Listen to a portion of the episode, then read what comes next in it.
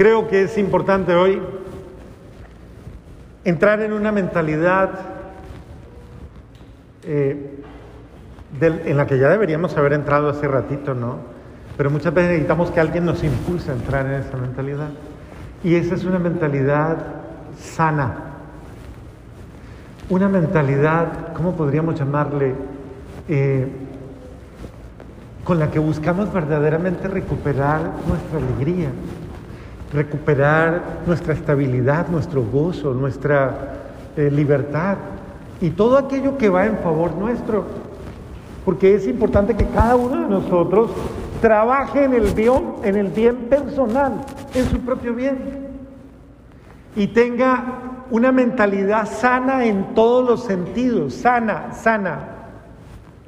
Hay personas que tristemente por muchas circunstancias y por no entender, tal vez por estar confundidas, porque el entendimiento no se ha abierto todavía, tienen una actitud mal sana consigo mismas, mal sana. A ver, más aún, tienen una mentalidad enfermiza. Y esa mentalidad enfermiza hace que esas personas nunca se recuperen, nunca, tristemente, porque giran en un círculo vicioso. Constantemente estas personas se están intoxicando a sí mismas. Y entonces pueden ir a todas las terapias y a todos los médicos que quieran. Y el problema lo llevan dentro, demarcado, inscrito en su ser interior, y no lo han superado porque no lo han trabajado. Dios no quiere gente enferma. Por eso pasó por el mundo sanando a todos los enfermos. A eso vino, a sanarnos integralmente. No a sanar solo el cuerpo. Nosotros creemos que con tener el cuerpo sano ya estamos tranquilos. La frase antigua, ¿cómo es que dice? A mente sana, cuerpo sano. Realmente hay que sanarnos integralmente, sanar la mente, sanar el corazón, sanar el alma, sanar el espíritu, sanar los sentimientos, sanar las emociones, sanar los afectos. Y esto es muy importante dice el apóstol Pablo, Pedro hoy, a todos aquellos a los que quiere sanar, porque entienda, Él los quiere sanar, y Él quiere que cierren ese capítulo oscuro de sus vidas y entren en una nueva realidad. Pero lo primero que tiene que hacer terapéuticamente hablando Pedro es decirle la verdad y decir, no dorarle la píldora. ¿Sabe qué es dorar la píldora? Eh, es esa frasecita que lleva, ay, no me lo diga tan duro, dígamelo suavecito. Es que yo soy delicado, yo soy delicada, dígamelo suavecito. No me hable tan fuerte. ¿No? Es, maquíllemelo, algo así como maquíllemelo, póngamele. Hay gente que no le gusta escuchar la verdad, más aún le da miedo escuchar la verdad. Entonces le gusta que le hablen con florecitas. El apóstol Pedro les dice a, los, a todos los que están ahí enfermos de alguna manera, les dice, de ese Jesús al que ustedes crucificaron, rechazaron al santo y lo entregaron, lo intercambiaron por un criminal.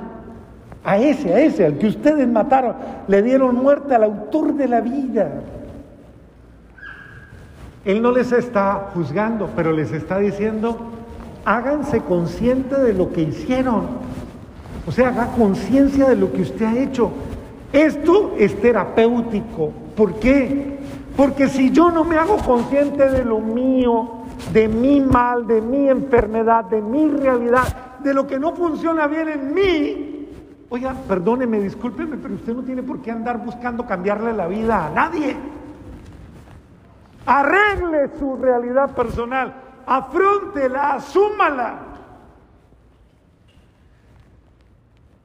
Le voy a hacer una pregunta. ¿Quién es la persona, quién es la persona que debe cambiar en su casa? ¿Quién? ¿Quién se le viene a usted a la cabeza? ¿Quién? No sé, no sé, piensa eso. Bueno, piense entonces. Entonces, quien tiene que cambiar es usted.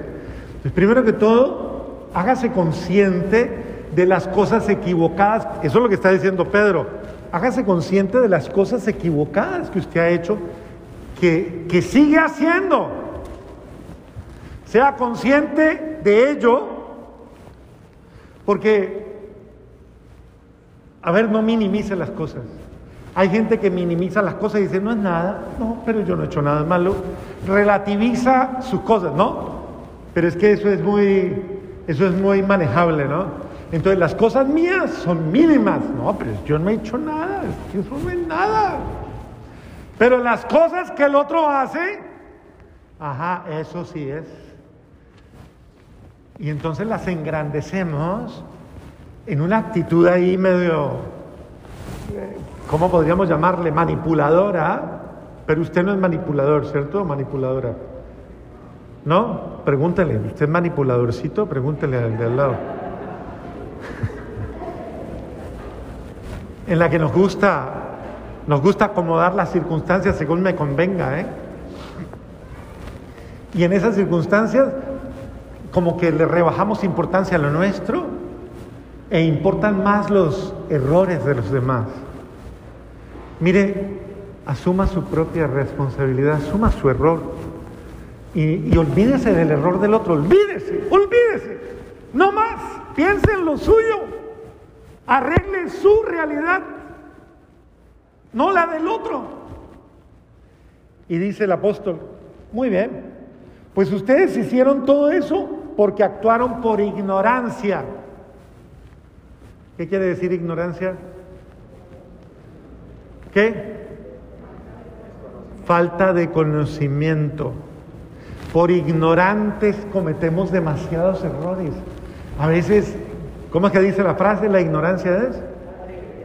Pregúntele al de al lado, ¿usted es atrevido? Pregúntele, pregúntele.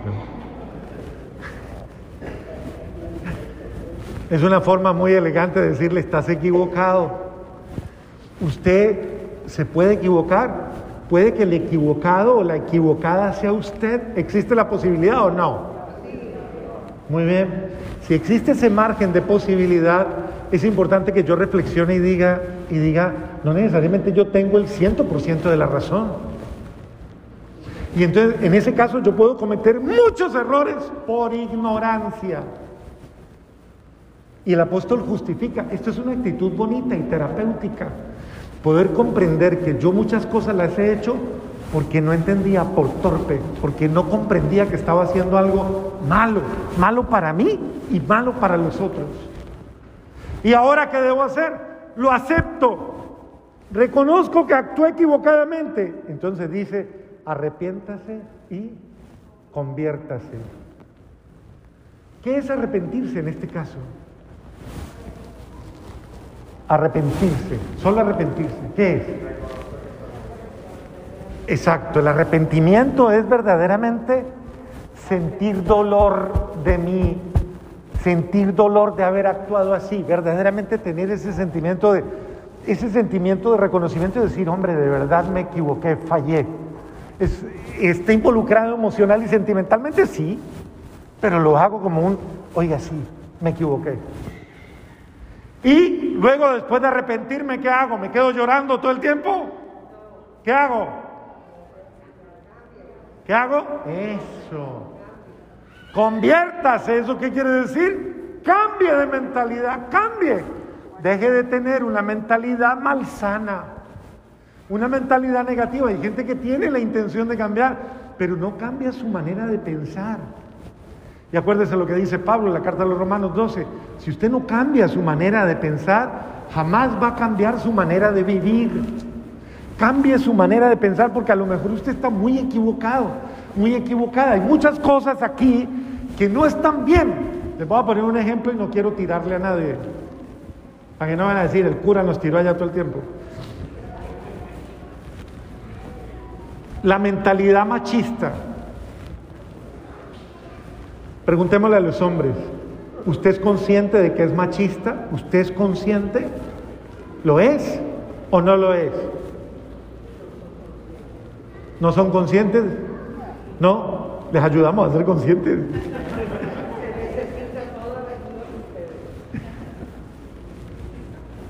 Muy bien. es importante que usted cambie de mentalidad, cambie de forma, de esquema mental y muchas veces de referentes valorativos por los cuales usted tiene una mentalidad que puede ser discriminatoria, con la cual usted margina a las otras personas y las etiqueta. Cambie de mentalidad. Le pregunto a las mujeres, ustedes, porque ustedes son machistas, es decir, lo opuesto podría ser feministas, pero no les voy a preguntar esto. ¿Sabe por qué les pregunto eso? Porque la mujer es más machista que el hombre. Sí, espero abrirles la manera de pensar para que cambie su manera de vivir. La mujer es más machista que el hombre, más aún tiene esquemas machistas y tiene esquemas de man, supremamente rígidos, incluso con otras mujeres. Esquemas demasiado duros. Muy bien, el ideal es cambie su manera de pensar, conviértase, cambie. Todo el mundo comete errores, todo el mundo tiene fallas, todos nos equivocamos. Por eso el apóstol Juan dice, si tienes la desgracia de pecar, porque a todos nos pasa. O a usted no, pregúntele al del lado, ¿usted peca o no peca? Pregúntele. O ustedes. A todos nos pasa. Pero si te pasa, no desesperes porque hay uno que es el que me fortalece. Es decir, hay uno que me sana. Y en la medida en que lo busco, me sano más. Cristo quiere que yo me vaya sanando de aquello que me está haciendo daño. Por eso cuando vengo, lo busco a Él, busco su gracia, entro en una dimensión verdaderamente eh, terapéutica, de sanación. Dios no quiere que yo permanezca con la herida abierta y que permanezca enfermo constantemente, crónicamente enfermo. Dios quiere que yo me sane. Y por eso Él me da toda su presencia, su amor. Y por eso dice el apóstol, vengan porque tienen un intercesor, uno que, que los ama. Solamente haga lo que Él le dice, haga lo que Él dice, no más. Porque el que ama, haga lo que Él dice, lo ama Él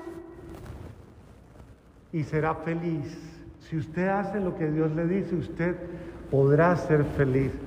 Jesús vino a los apóstoles amedrantados a sanarlos del miedo, a sanarlos de la inseguridad. Estaban llenos de cosas. ¿Y a qué llegó? A juzgarlos, a decirles, eh, ustedes son muchos miedosos, no, más cobardes que para qué. Así les dijo, ¿sí o no? ¿Qué les dijo? Paz a ustedes.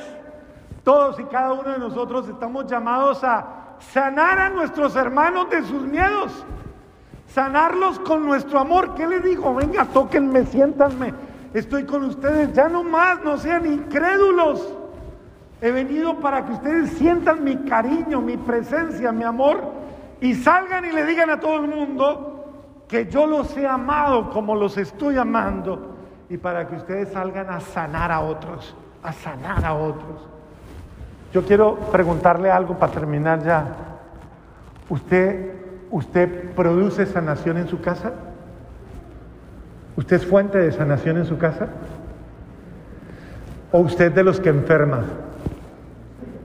¿Usted enferma su casa? ¿Cómo, cómo se llama una persona que, que tiene esa posibilidad o que tiene esa cosa, ¿no? Que como que va transmitiendo enfermedades. Una persona tóxica.